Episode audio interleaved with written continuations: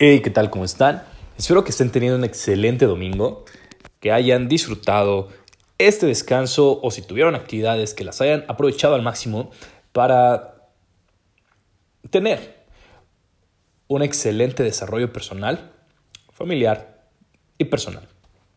Social también. El día de hoy tenemos para ustedes una frase que dice así, si trabajas solo por el dinero nunca lo conseguirás, pero si amas lo que haces y siempre pones al cliente primero, el éxito será tuyo. Ray Kroc. En esta frase es fundamental para mí entender que en la vida es, es necesario conseguir recursos económicos pero definitivamente es mucho más productivo hacerlo con actividades que nos sean agradables. Si no estás haciendo lo necesario para sentirte feliz en tu trabajo, en tus actividades, quiere decir que tienes que ajustar un poquito.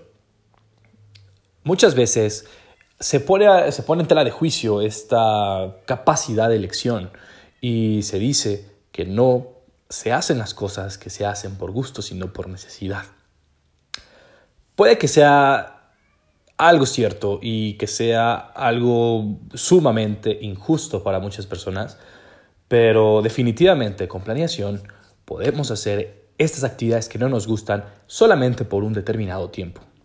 A lo que voy es que si tú te pones una meta y, por ejemplo, estás trabajando en una posición que no te gusta, llámese recoger basura, recoger residuos, inclusive atención al cliente que a muchas personas les parece desagradable, ponte una meta.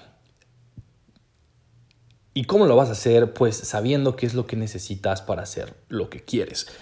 Un ejemplo, si te place y disfrutas tocar música, pero en este momento necesitas comer y sabes que si te pones a tocar no vas a poder conseguir pagar tus cuentas, ponte esa meta, uno o dos meses de ahorro, para que con esto ya puedas dedicarte por completo a lo que te gusta.